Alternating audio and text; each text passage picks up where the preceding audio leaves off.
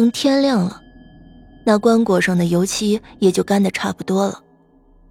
到时候死人入棺，爷爷几根长钉下去，把棺椁盖钉死。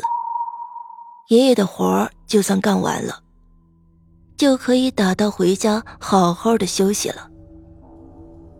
倒是一直没什么动静，爷爷眼前那大壮媳妇的影子也没有再出现过。难熬的黑夜终于过去了，爷爷打了一个哈欠，揉揉干涩的眼，走到何大壮的面前：“东家，你看。”天也亮了，棺椁上的油漆也干得差不多了，你屋里是不是该入棺定盖了？何大壮满脸悲戚的点点头。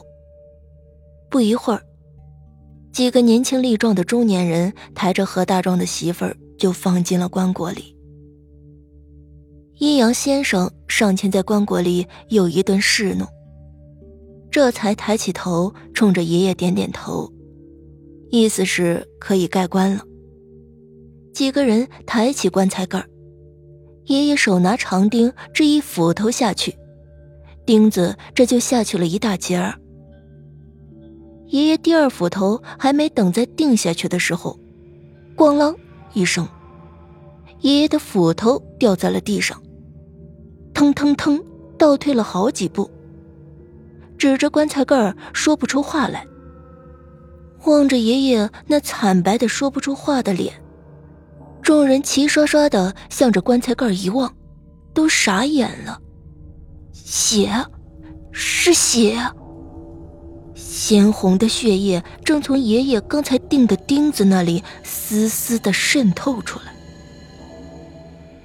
没有人说话，没有人走动。仿佛一切都被定住了，人们愣愣的看着那丝丝流淌出来的鲜血，一时都被吓傻了。还是爷爷最先反应过来。阴阳先生，阴阳先生在哪里？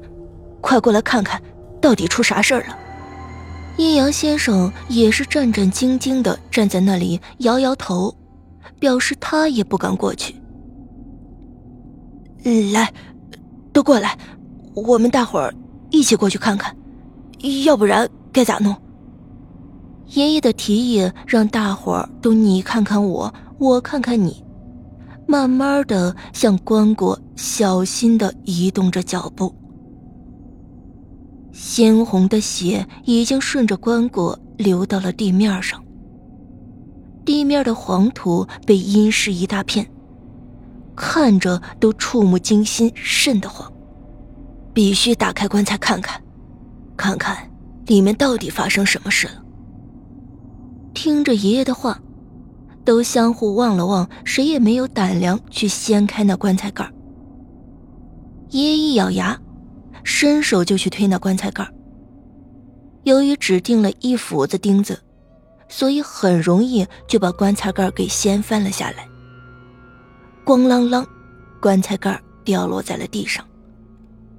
棺材里，大壮媳妇儿依然灰白色的脸静静的躺在棺椁里，并没有一点异状。大伙奇怪的相互看了看，根本没有出血的地方呀。爷爷一把把那棺材盖给掀了过来，血还在不停的渗透出来。不对。是棺材盖在出血。爷爷扔下棺材盖，转身跑出好远，才停下脚步。众人都慌了，都跑出远远的，惊惧的站在那里，不知道该怎么办。阴阳先生，你过来，您见多识广，您说说这是咋了？棺材盖儿咋会渗血？阴阳先生是一个七十多岁的高高瘦瘦的老头。一听爷爷的话，我哪里知道，干了一辈子给死人送行的勾当，还是头一回遇见这样奇怪的事儿。何大壮裂开大嘴，哇哇的嚎了起来：“我咋这么命苦呀？从小没爹没妈的，长大了，好不容易娶个媳妇儿，还满身的病，好不容易有个家，这半路又撇下我走了，这走了走了，还要摊上这么个档子事儿，还让不让我活了呀？”听着何大壮的哭诉，大伙儿也止不住的落泪。都快想想办法吧，这人死不能等呀！时间长了，万一借着什么猫啊狗儿的气再诈尸了，就更麻烦了。看着眼前自己亲手做的紫红棺椁，爷爷怎么也想不通，一个木头板子会流血，而且还流血不止。忽然。爷爷想起来了，师傅活着的时候曾经告诫过自己：什么木头都可以用来打棺木，唯独那生长在坟茔地里的树木是万万不能用来打造棺椁的。生长在坟茔地里的树木是吸取死人魂魄生长的，是阴木，用来打棺椁是要出大事遭报应的。想到这里，爷爷惊出一身的汗，一把揪过来还在嚎叫的大壮：“小子，你先别嚎丧，先给我憋回去。我问你，你这打棺材的树木是哪里来的？”大壮嘟嘟囔囔的低着头不言语，似乎有点难以说出口。爷爷更生气了：“小子，你今天要不说出个道道来？”恐怕你们家就大祸临头了。你难道要看着一会儿你老婆诈尸起来咬你吗？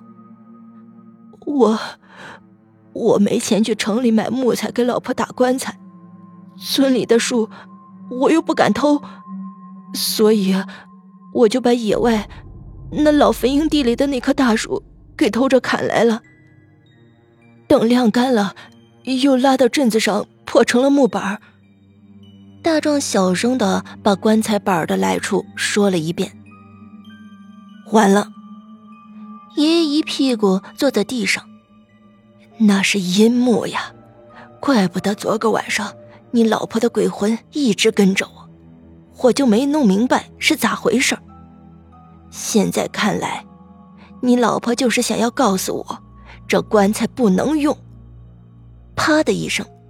大壮的脸上结结实实的挨了爷爷一大嘴巴子。你这个混蛋玩意儿，啥事儿你都敢干，死人坟茔地上的阴木你都敢动，你这是找死啊！这回看你咋个收场吧！爷爷气得倒背着双手在院子中走来走去，心里就泛起了寻思：自己一甩手不管了吧？似乎这心里还过不去，要是管吧，自己也是当年听师傅一说，怎么办？心里也没有谱，一时急得只转圈，圈圈的唉声叹气。咋办？这死人是不能进阴木棺材的，那非诈尸不可。可是现在大壮媳妇儿已经进去了，怎么办？总不能再把大壮媳妇的死尸再抬回屋里的炕上吧？不行，不能耽搁了。再耽搁一会儿，大壮媳妇真的要诈尸了，那就麻烦大了。快快快，大伙一起，别害怕，快把大壮媳妇给抬出来，先放到院子里。爷爷指挥大伙一起就来到了棺椁前。想把大壮媳妇儿先从阴木棺材里抬出来，可走到近前一看，我的妈妈呀！大壮媳妇儿眼睛大大的睁着，正叽里咕噜的转着眼看着大伙呢。诈尸了！诈尸了！快跑呀！人群一顿的骚乱，瞬间四散都跑了个干干净净。阴木棺材里的大壮媳妇儿手把棺材板儿就坐了起来，东瞅瞅西望望，嗷嗷的叫着，挣扎着就要爬出来。爷爷一把拉起愣在那里的大壮，撒腿就往院外跑。祸事来了！你看你小子怎么办？你呀你，哎呀，怎么说你小子好呢？街道上冷冷清清，已经没有了人，家家户户都躲在屋子里不敢出来。